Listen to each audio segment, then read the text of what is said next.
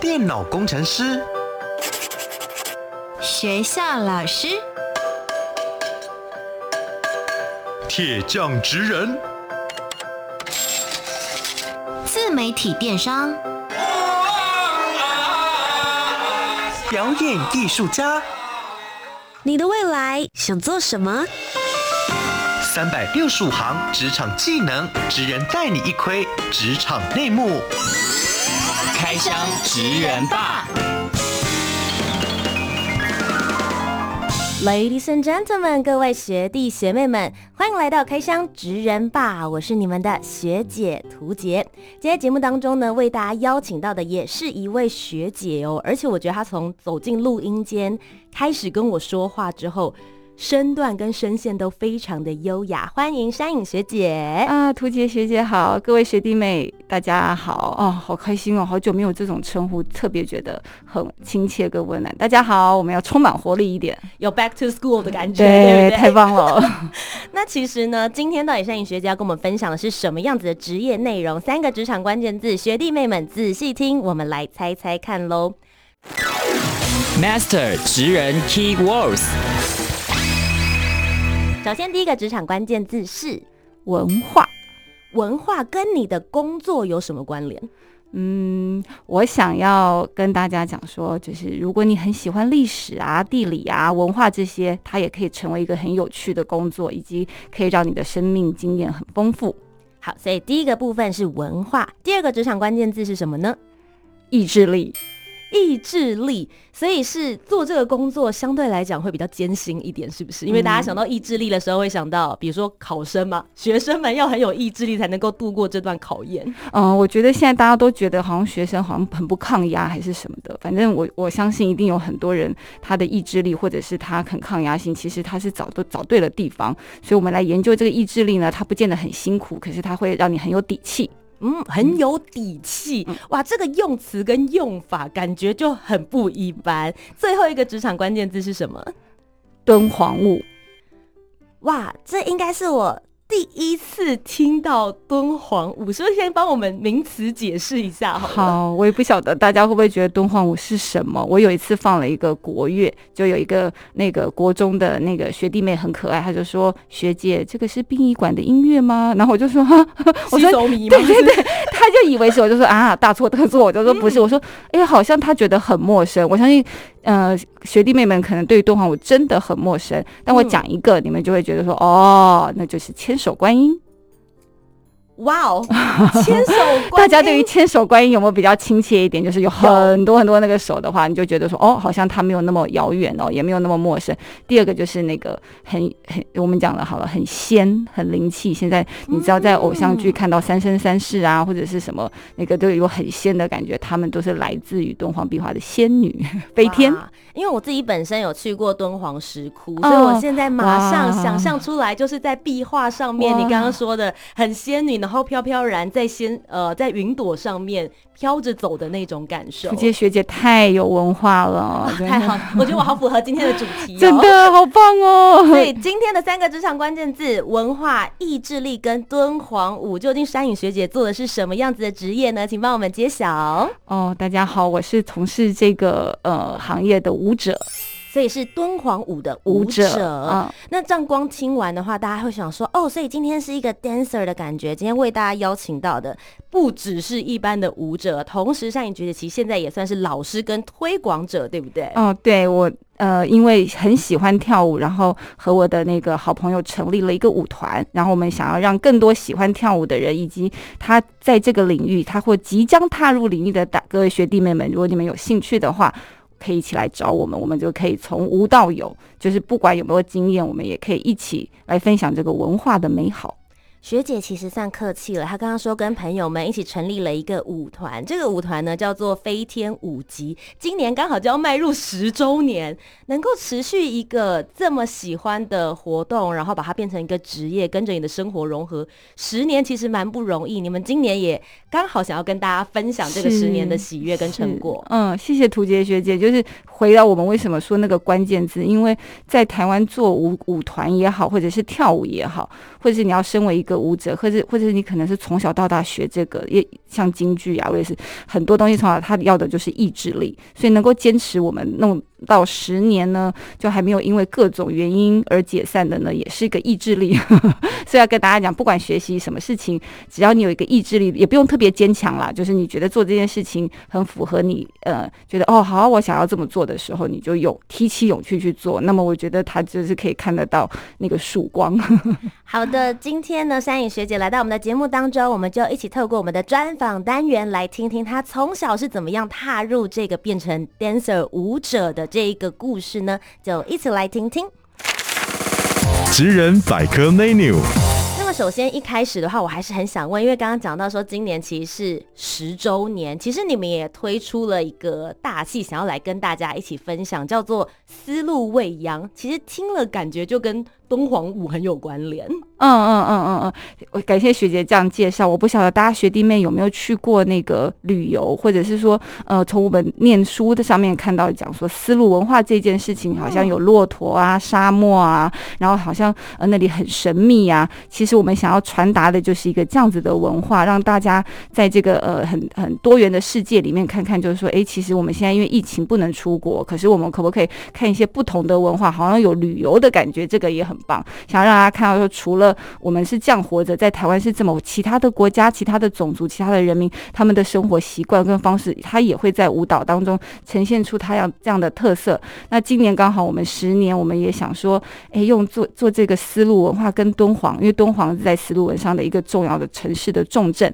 它就是。融合了很多各式各样的国家也好，所以你可以在那边看到欧洲人，你可以在那边看到亚洲人，你那边可以看到各式各样的民族在那边有他们自己的文化，可是他们彼此都没有排斥。我觉得这个很好，就是大家一起融合、共和、共融，就像我们现在在学校一样，就是说，哎，我来自不同的呃学校交换学生，不同的分享，那大家都还是很友好的这种感觉。我们是以这个想法来做这出舞剧，然后也同时庆祝我们坚持了十年的这件事情。嗯，因为其实我想学弟妹们一想到思路的时候，应该就会想到在历史课本里面，是、其实思路是一个非常非常重重要，可以让两边的文化大家能够彼此交流，不只是商业的这些物品的交流交换或者是货币而已，它也是文化带领非常重要的一个部分。所以其实我觉得，不论是今天学姐来到节目当中，或是实际在舞台上面的演出，它也是一种无形的思路。是是，就是想要把这样的。文化做交流，我我很感谢那个图杰学姐这么有深度为我们介绍，因为有时候，呃，我我已经很久没有接触到很可爱的小孩，像大家这个阶段的学弟妹，就是让我充满青春活力。因为做文化的东西嘛，它可能会有一些沉重，但是我觉得如果能够跟很年轻的。大家一起分享这件事情，它就变成不是那么严肃的事情，它可能有一个很轻快的过程。那就像刚刚屠洁学姐讲，它就是不是只是商业的重镇，不是只是的经济交流，它在文化跟精神以及人与人之间的交流上，我想透过舞蹈这件事情，让大家看看说，哎，原来原来有这么多不同的文化、不同的思想，可以激发我们的创造力跟我们对这个世界的好奇心。我觉得它是一个很好的充实。那其实从刚刚前面一开始的时候，我觉得可以听得出来，山影学姐对于舞蹈这件事情，其实就是你很好向大家传达你的思想的媒介。所以我们就把故事从头开始讲。我觉得要成为一名舞者，然后在舞台上面讲述你想要传达的故事，没有想象中的这么容易。你当初一开始的时候是怎么迷上舞蹈的？嗯，我我也是很小的时候，就是模仿模仿能力可能比较好吧，嗯，所以我在看到电视。世上的那些歌星啊，或者是舞蹈，就是很会跳舞的那个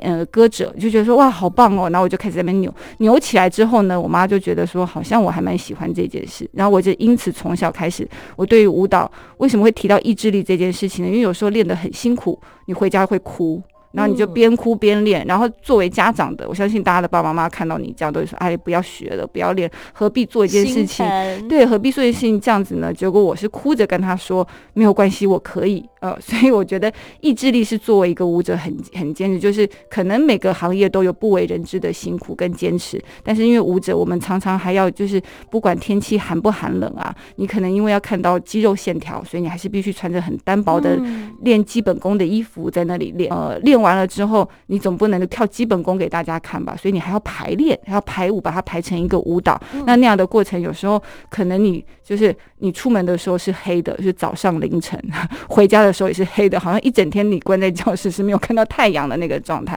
那这一路上来，我相信，呃，喜欢跳舞的人都知道，它一定会有让你觉得很丰收的时候，就是当你跟自己的身体在律动的时候，当你呃为了这么辛苦的准备的时候，站在舞台上的时候，大家在下面看着你的汗水跟泪水的时候，那个时候所有的辛苦大概是。有这个经验，或是大家有在社团表演的，就知道说，那个再怎么辛苦的时候，在那一切都会一起共同化为零，就会觉得，嗯，我又有满满的底气，又可以再继续做这件事情。哦，那山影学姐其实算是科班出身的嘛，嗯、因为我自己本身就是一般的。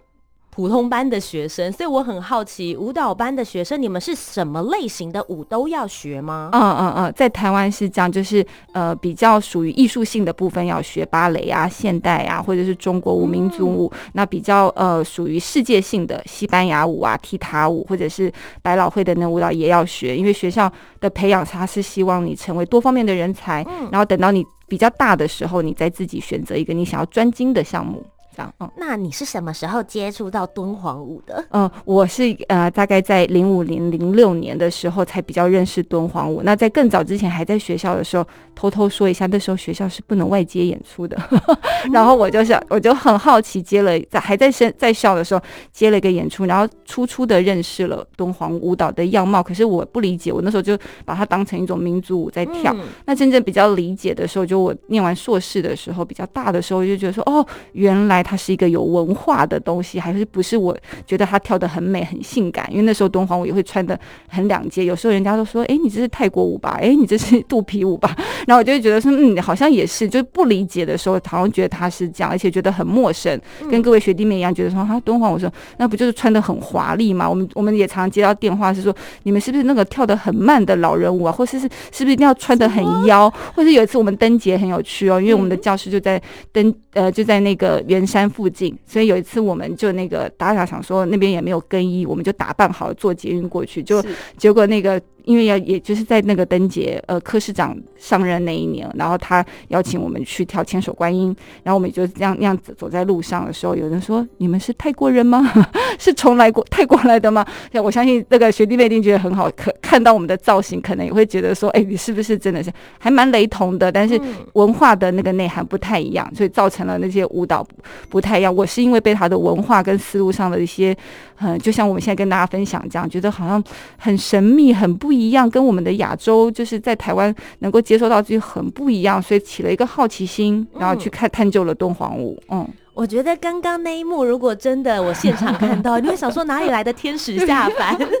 因为我们对于敦煌舞的服装想象，就像我刚刚讲的，我是从壁画里面去想象出来，如果它真的变成现实的话，真的会非常非常美。那我很好奇。在你当初接触到，然后你开始深入的去学它的时候，你觉得它跟其他舞蹈最不一样的地方在哪里？哇那敦煌舞，它最有趣的是，它来自的原因在那个西域的那个莫高窟，丝路上的莫高窟的壁画，嗯、就是学姐去过的那个那个地方。对对对，我说天哪，我就是有一种可以想象那个状态。嗯、然后，然后我们大家试想一下哦，就像如果我们现在跳的原住民舞蹈，或或者是街舞，它是跟我们的生活有关。对，但壁画画的是佛国。跟极乐，那我们不可能去佛国跟极乐体验一下那边的生活，除非可能就回不来了。对，除非我们跟地球说拜拜。那那所以它就会变成是，它没有办法跟你的生活实际上，就像有很多少数民族的舞，比如说蒙古人在跳蒙古舞的时候，他一定就是跟他的骑马啊、喝酒啊，跟他的大山大水有关。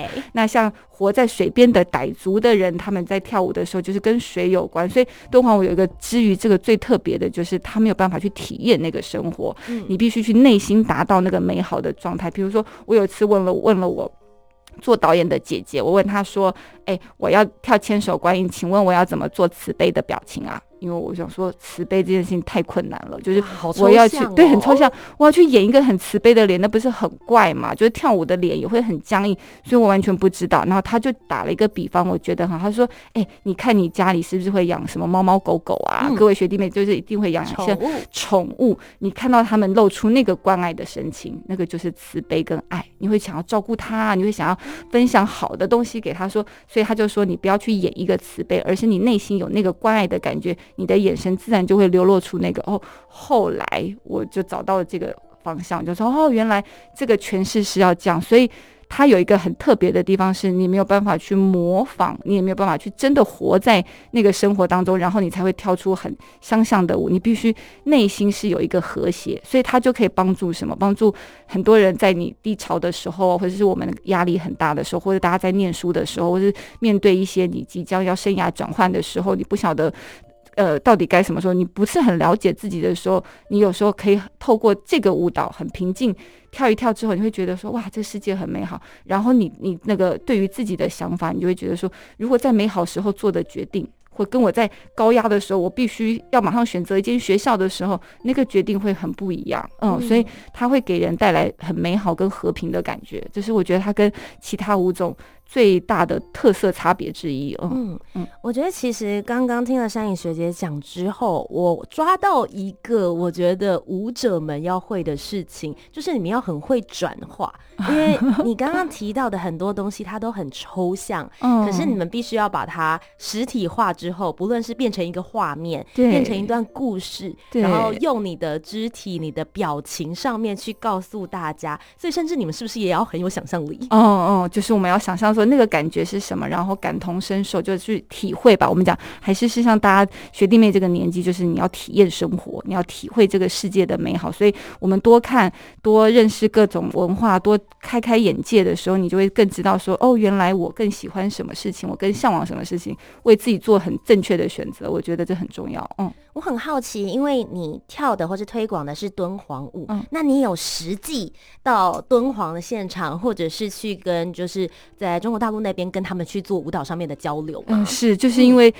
跟呃，我也是在学弟妹这个年纪的时候开始觉得说，哦，敦煌舞原来它是一个文化，之后你就下定决心去一窥究竟，所以就几次跟了我的很好的朋友们，呃，跟我们现在一起哦，就是演演出的呃舞者还有老师们，我们就好几次踏上了那个敦煌这块土地，然后跟了呃我们原始就是哎，敦煌舞从哪里来？在中国大陆就有一位老师，他把敦煌舞壁画的那些天女啊、菩萨啊那种各式形象，透过舞蹈的方式成立了，就是创建了一个敦煌舞。因此，我们就觉得说，既然要真的认识这个文化的精髓，所以我们就一定要去跟学姐一样，一定要去丝路走好几趟，去敦煌莫高窟好几趟，去跟这个老师学好几趟，然后这样才能够把真正原汁原味，觉得那个文化精神讲的就是大家要开放。要多元，就是我们呃，这个世界上不一定你非要做什么才是正规的，或是职业也无贵贱嘛，或者是说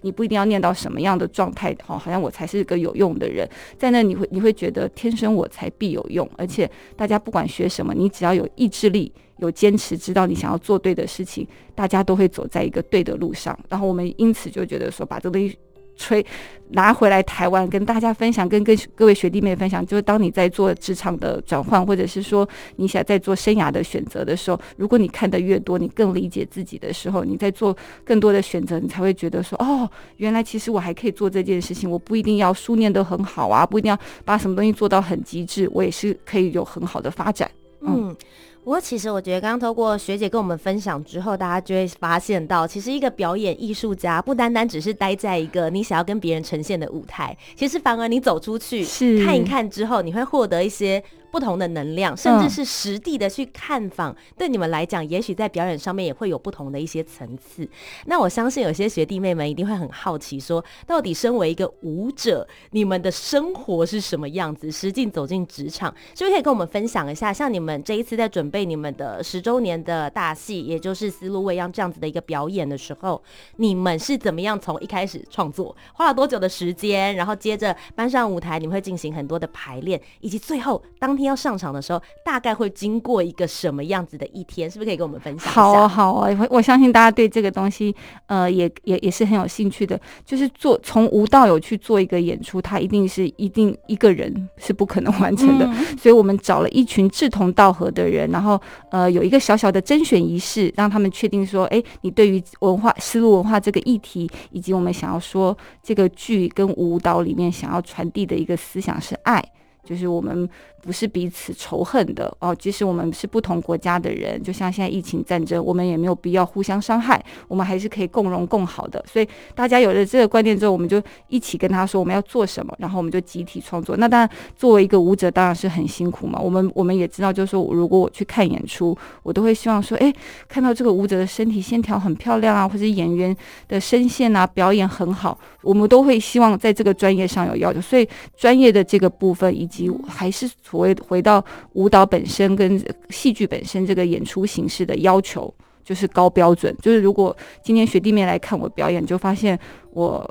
身上垮的垮都是肉，然后站也站不稳。我 相信他大家体态管理跟体力的管理，对，对，所以他就会变成一门学问。那也是透过这个体态管理，你会更了解自己说，说哦，原来我吃什么会更健康，我应该要怎么吃。然后你漂亮了，你你心情也会好嘛。你周遭人都会觉得说，哦，原来这样是很有用，它也是可以让你的生活觉得说，哎，我因为学舞这件事，当然他有他辛苦层面，可是你可以自我管理、自律这件事情，是一个舞者最重要的。你要自我要求。这样哦，你只要自我要求，你就会尝到它的那个甜美。对，真的是，因为如果很多事情，它一定就是说，如果我。我们就这样想，如果让你天天开心、开心、开心，那个开心就会不开心了，因为你就没感了，就无感。嗯、可是如果让你很累，要在很开心、很累、很开心，相对你对于那个开心的体验就会比较多。所以我们一定是会有一个很痛苦的创作过程，要不断的磨合、不断的调整，然后彼此理解的那个创作过程之后，我们在进舞台的时候，大家就有向心力。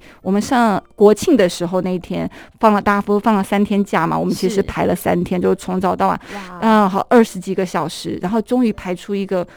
现场，看到人，大家就忽然起鸡皮疙瘩，就说哇，好感动哦！就原来戏舞可以结合做出到这个程度，原来演员跟舞者这么投入，这么自律，去要求自己的。程度的时候，那个是感染力是很强的。那像丝路未央这么大型的制作的话，你们大概排练期会拉多长？哦，我们从其实一年前就开始准备，那么久哦，一年准备了一年这个、嗯、这个制作。那真正开始进入排练期是今年的呃二三月开始的，也很长哦，也很长，就是大概筹备了半年期以上，就是真的排练。那、嗯、那这个半年要大家可以共同来做一件事情，我我相信这个凝聚力到最后就是大家就是一定也。都是很自律的人嘛，就是说，哎，我要求我自己不是为了抠抠，不是为了钱，因为当舞者不会有什么太大太多的物质享受，可是精神层面绝对很享受，心灵层面绝对很享受。嗯，认真来说啦，嗯、就是这个呃，刚刚讲到的薪水，如果你拉长到一整年来说的话，每个小时的时薪可能真的没有大家想象中的这么多，所以很多时候也是。自己给自己的这个过程其实也非常重要。那帮我聚焦到，如果你们表演的那一天，通常舞者会是几点钟起来？然后你们中间还要再经过，比如说我想象的会有可能热身，你们会吃饭吗？然后因为就会想说啊，你刚刚讲嘛，体态可能要展现的很好，那是不是就不能吃太多啊？跟我们解密一下，如果是表演的那一天呢？嗯，我们从早餐就是看，如果是晚上七点半的表演的时候，大部分早上就已经在剧场了，所以早餐的时候。后呢，就会看个人。如果等一下，如果我们还有一个总彩排的时候，大家也不敢吃太多，所以我们东西就，但是不不吃太多，要如何又有力呢？高蛋白的东西变成我们很好的选择。有些人会吃香蕉啊、牛奶，甚至吃肉。那最后你你你的体力不足的时候，你就必须用用热能来燃烧。所以有时候我们在演出，如果那个体力很消耗的前，比如说我们七点半演出的时候，我们可能在六点半或七点会吃黑巧克力。单单吃黑巧克力，那个就可以燃烧你的热能，那可以让你在台上比较不会发抖。呃，然后，然后再来就是我们进剧场之后呢，除了呃还是会准时放饭啦，就是中午也得吃一下嘛，晚上也得吃一下，但是会有预留我们要化妆的时间，我们要对灯光彩排的时间，所以从进去的话，一进剧场的话，大概都一直在舞台上，跟舞台跟后台成为了我们的家。你在你你。反而不在观众席，你在舞台上，要么就是在暖身，因为你要一直舞台呃剧那个剧场的冷气都比较强，你要保持你身体的温度的时候，你要一直不断的 warm up，然后就吃完之后，你会发现说我不能喝太多水，万一等一下我要跑起来的时候，我的那个肚子一直有咕噜咕噜的水声，也会很不舒服，所以变成我们在整个呃吃上面的时候都会吃比较轻食。那一个就是我们对于文化跟剧场这件事情，相信它是有主人的，所以我们会拜拜。嗯我们进剧场要开始的时候说，好昭昭告这里的土地公、土地婆，这里的四方神明，请保佑我们呃顺利演出，也保佑观众来看演出都开开心心、成功圆满。所以我们就会进去的时候就会拜拜，然后就会买乖乖。最有趣的就是买乖乖，因为现在乖乖不是都可以写字嘛，我们就写说请那个灯光或者是呃音乐就乖乖顺利，硬体设备不要演到一半的时候忽然音响断掉，对，或者是如果我们今天跳到敦煌舞有彩带的时候，大家想那个彩带那么长，万一残成木乃伊，对，就尴尬。说请彩带要乖乖的配合，我们就会做这样的事情。哇，好可爱！嗯、这算是敦煌舞舞者限定的，还是要写乖乖？对对对，彩带不要缠在一起。对对，可能只有我们有这个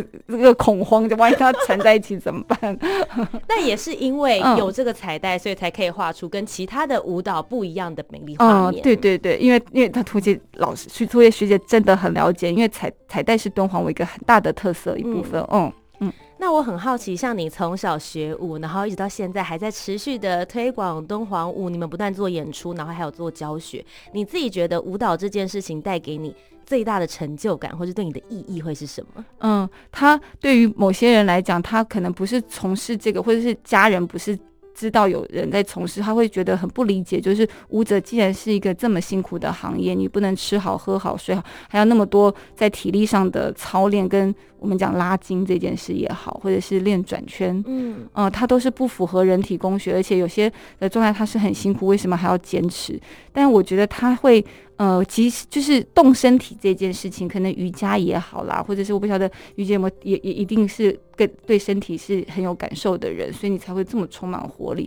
就是当你跟身体很接近的时候，你能够听到自己内心真实的声音。有时候我们被教育的就是说你应该要怎么样哦，你不应该要怎么样，你要去做什么事情的时候，我们就会觉得那个应该好像是就是我们内内在真实的想法。但是透过跳舞，你会。不断的要给自己内心强大嘛，万一我今天跳坏了，万一我今天跳错了，我今天没有站好，我这一场演出的时候，你还是必须面对失败。面对失败的过程当中，你可以更理解是我失败在哪里，或者是说我如何克服之后，我我成功了。那我我这样的要求我自己之后，我会。给予自己一种很更自重自爱的感觉，就是啊，我这么辛苦做了这件事情之后，所以他的那个满足在于你对于自己的状态的时候，人会人终其一生嘛。我觉得就是对于自己有了解的时候，你会觉得啊，我我会活得很开心。今天再一次非常谢谢学姐来到我们的节目当中，那是不是最后也可以分享一下，到底是什么时候演出，要去哪里买票呢？哦，好好好，我很我很谢谢涂涂姐姐这么专业为我们做这个介绍。嗯，